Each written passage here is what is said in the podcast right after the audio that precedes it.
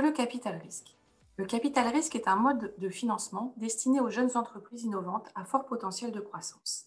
Il s'agit d'un apport de fonds propres effectué par des investisseurs spécialisés qui interviennent dans les orientations stratégiques de l'entreprise pour participer à sa création de valeur.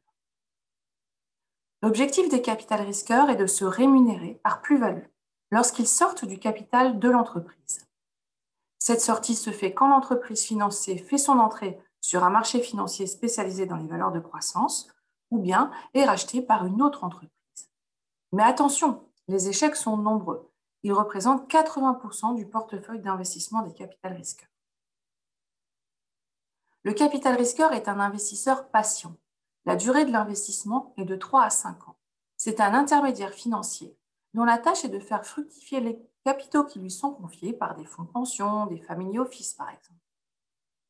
Il investit exclusivement dans des entreprises récentes ou même en création qui sont innovantes à fort potentiel de croissance. L'innovation mise en œuvre par ces entreprises doit être disruptive. La croissance de l'entreprise doit être exponentielle. Tous les capital risqueurs ayant comme idéal la trajectoire des CAFA menant une petite start-up à un géant technologique. Les entreprises bénéficiant de l'argent du capital risque sont diverses. D'Uber, qui n'est plus à présenter, à Carmat, qui propose un cœur artificiel pour l'homme. Elles concernent autant le digital que le biomédical.